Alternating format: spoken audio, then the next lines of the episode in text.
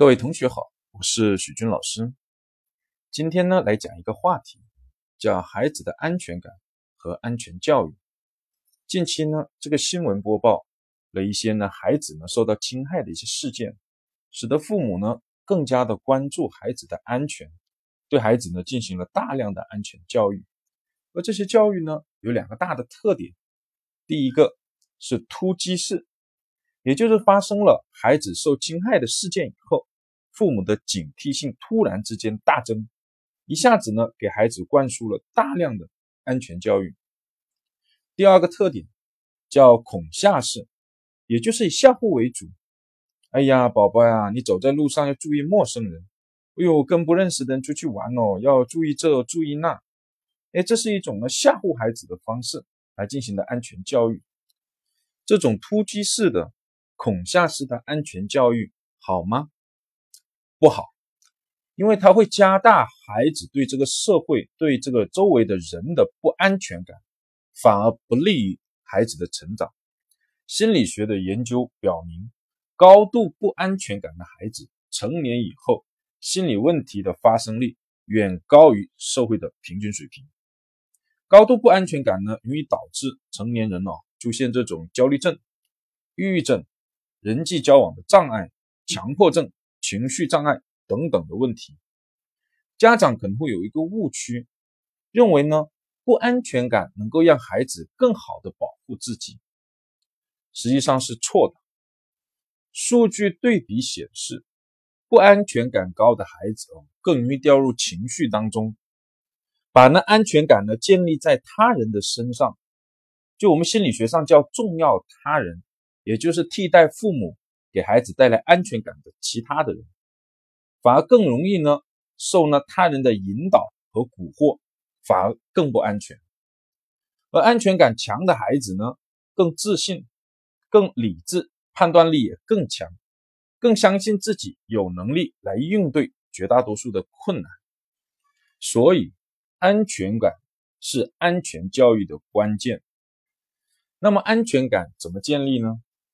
零到六岁是孩子安全感建立的一个关键期，其中零到三岁孩子的安全感主要来自于母亲。首先，妈妈要学会控制好自己的情绪。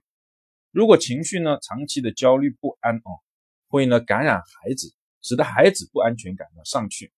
第二，对孩子的行为要有积极的一个回应。孩子哭了，那要赶紧去看看他在干啥，是因为呢饿了。还是说希望有人跟他玩。第三呢，要有更多的肌肤的接触，要更多的抚摸，更多的拥抱，更多的去亲吻。美国的一个研究呢显示呢，孩子在零到一岁的时候，安全感主要的来源来源于母亲的心跳。因此，我们抱着孩子的时候，他的头一定要贴在母亲的心脏旁边，让他去倾听母亲的心跳声。因为这是当他还在母亲的肚子里的时候就已经建立起来的一个链接，一听到这个心跳声，哎呀，就能安然的入睡，感到安全。那么孩子到三到六岁的时候呢，安全感主要来自于父亲，是父亲的肯定、赞美和认同，给孩子带来了自信和安全感。所以呢，父亲在这时候要更多的去夸奖我们的孩子。比如呢，啊，宝宝你很棒，爸爸好爱你。哎呀，宝宝呀，我好喜欢你啊，我非常高兴呢，你是我的孩子。哎呦，宝宝啊，你做这个事情，哎呦，好厉害呀，很聪明，等等。除此之外呢，还要注意以下的几点：第一，建立良好的夫妻关系。如果说呢，夫妻之间经常的吵架，甚至打架、离婚，会给孩子带来这样的一种暗示：爸爸妈妈不爱我。或者都是我的错，这些呢都会给孩子呢建立强烈的不安全感。第二是要更多的去陪伴我们的孩子，因为呢父母是孩子安全感的重要的来源，其他人是很难替代的。